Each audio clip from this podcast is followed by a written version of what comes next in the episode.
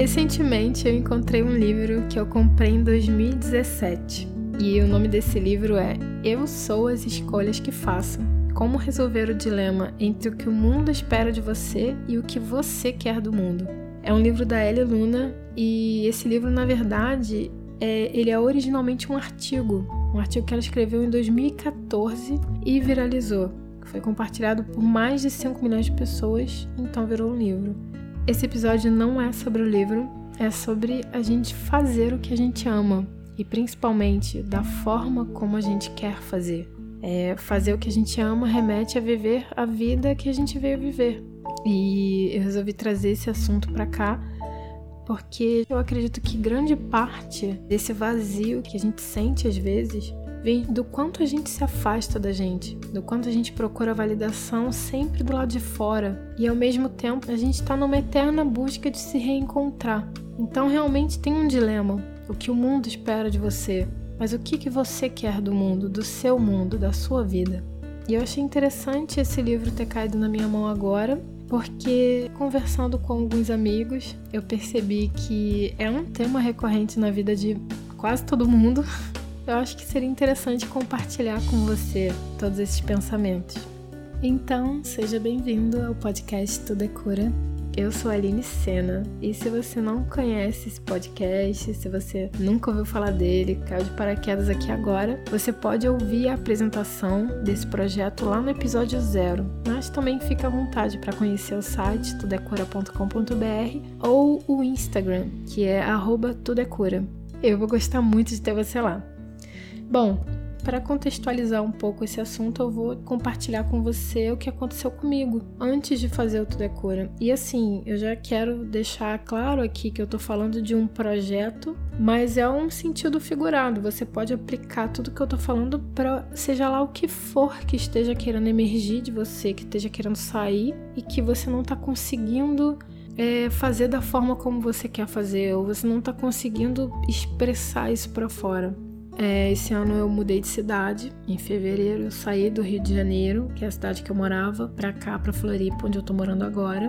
E assim, foi uma escolha, né? Foi uma escolha nossa, mas enfim, no Rio eu tinha eu tinha a minha carreira de fotógrafa, eu tinha os meus amigos, eu tinha um clã, eu tinha a minha família, as pessoas que eu amava, os lugares que eu amava. E por mais que Floripa seja uma cidade muito maravilhosa, a gente teve alguns imprevistos quando a gente veio para cá. Então as coisas não foram exatamente como a gente gostaria o fato de não estar tá tão próxima das pessoas que eu gostava, né? WhatsApp não é a mesma coisa que ver pessoalmente. Eu comecei a ficar num estado meio depressivo porque eu tinha todo o tempo do mundo e nada para fazer.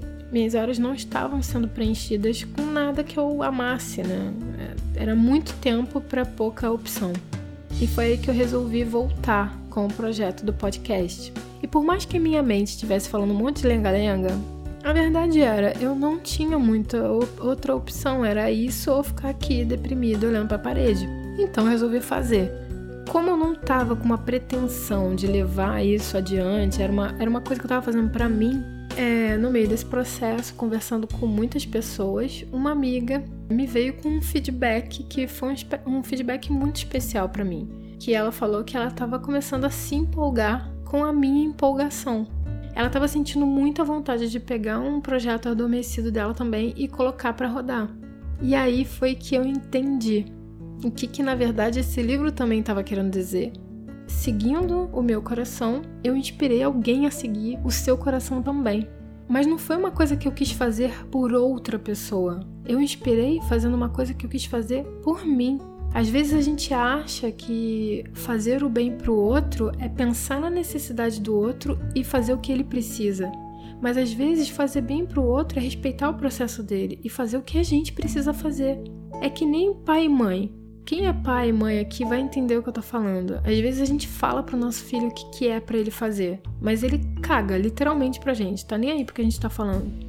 Os filhos, eles não seguem as nossas ordens, eles seguem quem a gente é. Ele aprende muito mais com o nosso exemplo do que com as nossas palavras. Ele pode até seguir as nossas palavras, mas o que tá ali na essência dele é o que a gente tá fazendo. Tanto é que quando a gente cresce, às vezes a gente imita os nossos pais e a gente nem percebe, porque a gente se inspira muito mais em quem eles são do que no que eles disseram pra gente. Muitas vezes o que eles disseram tá promovido só pelo outro.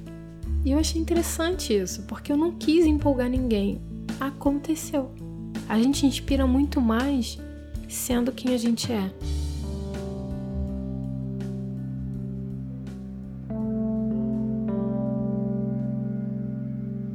As pessoas falam muito de paixão para encontrar uma vocação. Nesse livro mesmo, ela fala muito sobre vocação, trabalho, emprego. Só que na verdade, a gente não tem que saber o que a gente ama ou descobrir o que a gente quer fazer só por vocação. Por isso que eu tô falando até para você que agora eu tô usando o exemplo, um projeto, mas que você pode levar isso para tudo, né? Tem um livro da Gretchen Rubin que é, é o nome do livro é Projeto Felicidade. O projeto dela era como ela poderia ser mais feliz. Ela não, ela não era uma pessoa infeliz, mas ela entendeu que ela estava tendo uma vida mediana e que ela queria ser mais feliz ainda do que ela já era. E aí ela fez um ano de experiências, de, de coisas que ela queria alterar na vida dela e foi fazendo experiências para ver o que, que funcionava e o que, que não funcionava e começar a colocar em prática ter uma, ser uma pessoa feliz, ter uma vida feliz. Então, assim, não é exatamente um trabalho, mas pode ser a sua própria vida. Então, é, no livro, ela até fala muito sobre vocação, mas eu acho assim: encontrar nossa paixão, seguir o nosso coração, não é uma vocação, é o combustível. Se você está achando a sua vida sem graça, é muito possível que você não esteja colocando combustível nela. É muito possível que você esteja como eu estava alguns meses atrás, olhando para a parede e não, não sabendo o que fazer não tinha um propósito. E pode ser que isso aconteça porque tá faltando voltar para o que você ama, que vai fazer você acordar e ter vontade de ser você, ter vontade de viver. Então não é, não é buscar o que você ama para encontrar uma vocação. Pode ser. Se você puder fazer disso uma vocação, é ótimo, é excelente. Mas é buscar o que você ama para encontrar o combustível para sua vida. qual é o seu jeito de fazer as coisas. Às vezes a gente acha que fazer as coisas do nosso jeito é egoísmo.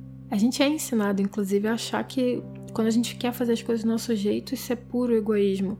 Só que tem tanta coisa envolvida nessa crença. São muitas gerações repetindo esse padrão que a gente não sabe nem direito dizer quando e aonde começou mas que não pode mais ficar assim. A gente já nem tá mais caminhando para isso, né? Por sorte, a sociedade já tá começando a despertar para essa realidade onde a gente olha pra gente antes de olhar para o outro. Não é que a gente não se importe, a gente se importa. Ninguém é uma ilha. A gente quer existir junto, a gente quer compartilhar, trocar, mas o outro ele não pode ser mais importante do que o espaço que você dá para você. Porque o seu projeto, a sua vida, é algo que está nascendo antes de tudo dentro de você. E essa voz ela merece ser ouvida principalmente, ela merece ser ouvida primeiro. A gente se vicia muito no retorno externo, mas quando você espera do outro, você está de olho num resultado. Você não está conectado com o prazer de fazer. Quantas pessoas desistiram de fazer o que elas amavam por causa do resultado externo, por causa da opinião dos outros? No livro A Grande Magia, da Elizabeth Gilbert, eu lembro que ela dá um, de exemplo uma amiga e a amiga dela amava patinar. Só que em determinado momento na escola, o treinador falou que ela nunca ia seguir carreira como patinadora, que ela era horrível e etc. E aí ela parou de patinar, que era o que ela amava, porque ela precisava ganhar dinheiro, ela precisava se preocupar com a profissão dela. E já que aquilo não ia dar dinheiro para ela, então para que que ela ia se dedicar?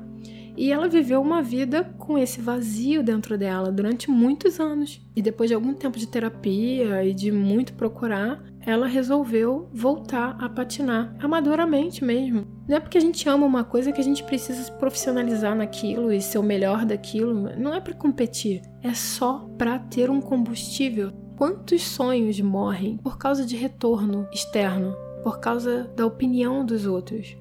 E outra coisa, olha quanta gente tem no mundo. Imagina se todo mundo der pitaco no que você deve fazer ou na forma como você deve fazer. Cara, você vai pirar. um fala que quer amarelo, outro fala que é vermelho, outro fala que é azul. E pô, dentro de você você quer que seja bege. E ninguém falou bege. Aí você acha que tem alguma coisa errada contigo. Não tem nada errado contigo. Talvez seja para ser bege. Ah, mas se eu botar bege não vai ser um sucesso, não vai vingar? Bom, aí você tem que ver o que é prioridade para você e o que é sucesso para você, porque corre o risco também de você criar uma situação em que lá fora tá super bem aceito, mas dentro você tá se sentindo vazio e a gente vê muito disso aí fora. É como a maioria de nós está vivendo. Fizeram um estudo há alguns anos atrás, você já deve ter ouvido falar desse estudo, dos maiores arrependimentos que uma pessoa tem no leito de morte. E o primeiro é não ter vivido o que queria ter vivido, não ter feito o que queria ter feito na vida por causa dos outros. E olha que interessante, na semana passada eu assisti uma palestra e nessa palestra o cientista, que era o palestrante, ele tava, ele propôs um exercício ali com a plateia que ele falou o seguinte: ah, vocês aí que estão sentados, um dá a mão pro outro. É, as pessoas, o público ia dar as mãos, né? Você ia dar a mão para a pessoa que estava do seu lado. E aí, dando a mão para a pessoa, ele perguntou: "Você tá sentindo a mão da pessoa que está do seu lado?" E todo mundo: "Sim, tô sentindo, tô sentindo."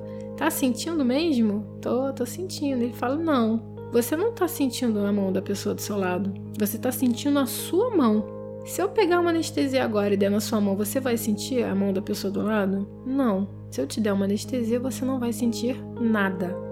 E aí eu fico pensando, a gente passa a vida inteira tentando agradar a outra pessoa, e a verdade é que a gente nem, nem consegue fazer isso 100%, porque a gente não consegue nem perceber o outro, a gente não consegue viver a vida a partir da experiência de outra pessoa. Por mais empático que você seja, por mais que você se esforce, o outro é o outro. A função de agradar ele é dele. O farol que está lá no mar, ele não está procurando os navios, ele está lá sendo um farol. Quem estiver buscando o farol, encontra o farol. Não é o farol que fica catando os navios para perto dele. Egoísmo é a gente tentar manipular as pessoas para que elas gostem de nós, para que elas aceitem o que a gente está fazendo. Isso é a gente pensando só no nosso bem. É muito mais egoísta tentar manipular alguém do que ser verdadeiro consigo. O que, que tem de egoísmo nisso? Se você não tá fazendo mal nenhum para ninguém, se você não tá infringindo as regras, né, ultrapassando o limite de alguém, se você tá fazendo só o que é teu aí, vivendo a tua vida, qual o problema? E assim, eu sei que exige coragem e às vezes a gente acha que não é capaz de sustentar esse lugar, mas calma, confia, se dê crédito. Arrisca, não só num projeto, mas em tudo na vida, em tudo aquilo que você sabe que vai fazer você se sentir bem, se sentir feliz. Você merece, o mundo merece. Eu sei que é difícil às vezes a gente bancar esse lugar. São tantos anos em que a gente é ensinado a fazer de outra forma, são tantos anos colocando todo mundo em primeiro lugar, que às vezes a gente achar que a gente merece estar nesse lugar é um pouco difícil, né? Mas desconfia desse sentimento, desconfia desse pensamento e tenta ressignificar essa crença para que ela possa ser libertada, que é o que ela quer também. Se você estiver sentindo que você já sabe o que você quer fazer, que você já tem uma coisa que você queria que desse certo, mas que está empacado, eu queria te propor pensar por que que está empacado. Se de repente são esses pensamentos de que o que você quer fazer não tem valor, que, que aparece na sua mente como pensamento? Porque pode ter uma resistência e pode ter uma crença e ela pode ser ressignificada. Pode ter uma emoção que está querendo sair e você está empurrando para dentro de novo. E assim, quando você chegar na resposta, não se julga, porque a gente é muito bom em julgar a gente, né? E é interessante, né? Atualmente a gente fala muito sobre relacionamento abusivo, mas a gente não percebe que o maior relacionamento abusivo que a gente experimenta tá na nossa própria mente. O que é um relacionamento abusivo? É alguém falando para você que você não vale a pena? É alguém falando para você que as suas ideias não têm valor? É alguém falando para você que a sua opinião não conta? É alguém que te desempodera? É alguém que te humilha? É alguém que faz você duvidar das suas escolhas? Alguém que te agride? Isso não é familiar? Não é isso que a gente está fazendo dentro da nossa cabeça com a gente? É muito cruel isso. Então, se você perceber algum sentimento, não fica julgando. Toda dor, quando ela vem à tona, é uma oportunidade de cura. De que outra forma você iria curar uma coisa se ela não aparecesse para você? Imagina que seu cotovelo tá pegando fogo e você não sente. Daqui a pouco seu corpo inteiro tá pegando fogo, você morre queimada porque não recebeu o alerta de que tem alguma coisa errada, tem alguma coisa errada ali naquele sistema. E no entanto, quando você sente a dor do cotovelo, na mesma hora você tira ele do fogo. Você passa uma pomada, você se cuida e melhora. A mesma coisa com as nossas emoções, com os nossos pensamentos. Imagina que na vida você vai aprendendo coisas boas e ruins, e aí você vai guardando essas coisas como se fossem balãozinhos aí dentro de você. E aí você tá lá vivendo a sua vida e tá muito bem. Aí de repente você quer evoluir, você quer subir um degrau. E aí o seu eu maior, sua versão maior, que fica super feliz, fala: "Uau, ela tá querendo ir para aquele lugar". Então, deixa eu pegar aqui esse pensamento aqui que não serve mais para jogar fora, porque ela não vai conseguir estar naquele lugar com esse pensamento. E aí ela pega esse balãozinho e, blum, joga fora. Aí quando ela joga fora, você enxerga, se culpa por estar tá sentindo aquilo e pum, bota para dentro de novo. Não vai sair. Quando você perceber alguma coisa dentro de você que não não tá gostoso de sentir, tenta entender que isso é um presente essa é a única forma que seu corpo tem, que o seu espírito tem, a sua alma tem de mostrar para você que tem uma coisa ali que está precisando ser vista. A emoção, ela quer ser vista. A função dela é transitar, é passar, não é ficar. A gente que segura, a gente segura as histórias, a gente segura as pessoas. Fulano de tal fez uma coisa com a gente há cinco anos atrás, fulano de tal já foi embora. Mas a semente que ele botou aqui, quem cultivou, quem está mantendo essas palavras reverberando dentro da gente, somos nós. Quando a gente entende isso, é até mais simples. A gente agradece pelo ciúme, a gente agradece pela inveja, pela raiva, pelo rancor, pelo ódio, por todos os sentimentos. Os sentimentos ruins, eles também vão passar, eles também vêm para passar, eles vêm só para fluir. Não é para ficar preso dentro da gente.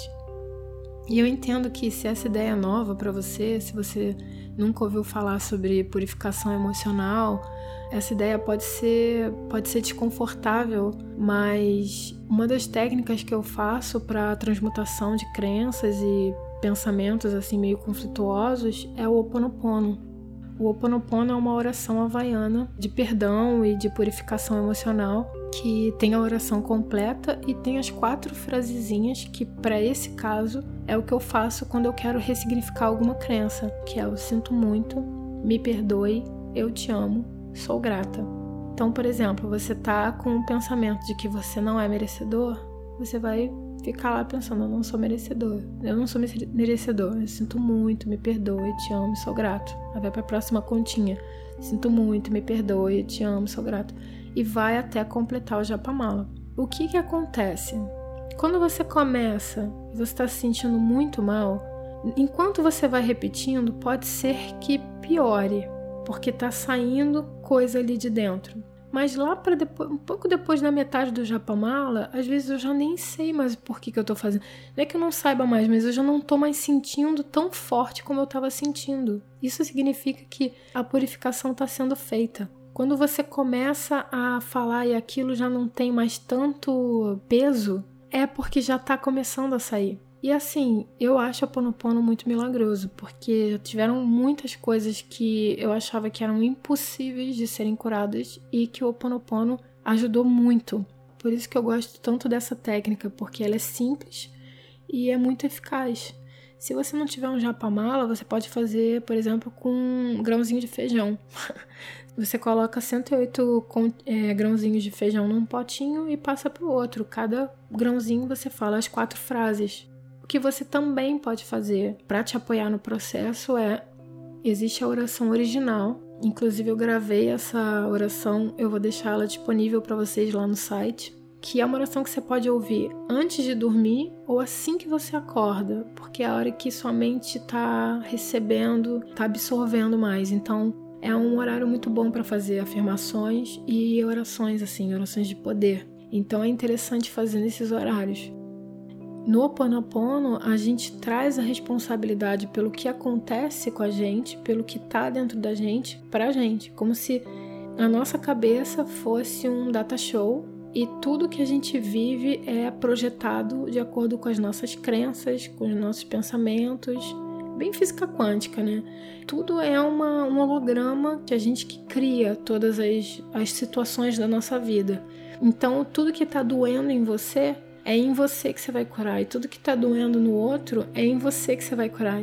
E eu sei que essa ideia pode parecer meio doida, mas pensa só: quando você sente raiva de alguém, quem está sentindo a raiva é você. A raiva ela está com você. Por mais que você projete, você grite, você esperneie, a pessoa só pega se ela quiser. E mesmo que ela pegue, a sua raiva não diminui porque ela pegou. Ela pega uma outra raiva que tem a ver com o processo dela. Então, se você traz o Oponopono para isso, você trabalha o perdão disso que você está sentindo. O perdão não só da pessoa, o perdão de você mesmo, de você estar tá causando isso no teu sistema. O Oponopono ele trabalha a liberação, a purificação das memórias. Eu sei que ensinaram a gente que a gente tinha que perdoar porque a gente tinha que ser uma pessoa boa. Mas a verdade, a gente não perdoa para ser uma pessoa boa. A gente perdoa para ser uma pessoa livre. A gente não merece viver com essa sensação ruim. A gente merece viver a vida que a gente veio viver. E é isso que eu desejo para você e para mim: a liberdade de ser quem nós somos, a liberdade de viver a vida que a gente sonhou, a liberdade de viver a vida que a gente nasceu para viver. Bom, eu espero que esse episódio tenha trazido alguma clareza para o seu processo, tenha te ajudado de alguma forma Compartilhe comigo se você tem algum projeto que você queria colocar lá fora e por algum motivo você se sente empacado, ou se você já conseguiu, como que você fez, que técnicas que você usa para ressignificar crença, como que é para você esse processo, porque eu também quero aprender com você. Então, se você quiser saber onde me encontrar, você pode falar comigo lá no site tudecura.com.br vai ter um post que vai ser o post desse episódio e você pode falar dentro do espaço de comentários, que é até legal, né? Porque se tiver bastante gente compartilhando lá, vai enriquecer ainda mais a conversa. É, mas você também pode falar comigo pelo formulário de contato ou pelo Instagram, arroba tudo é cura, tá? Bom, então é isso. Um grande beijo, fica bem. Tchau!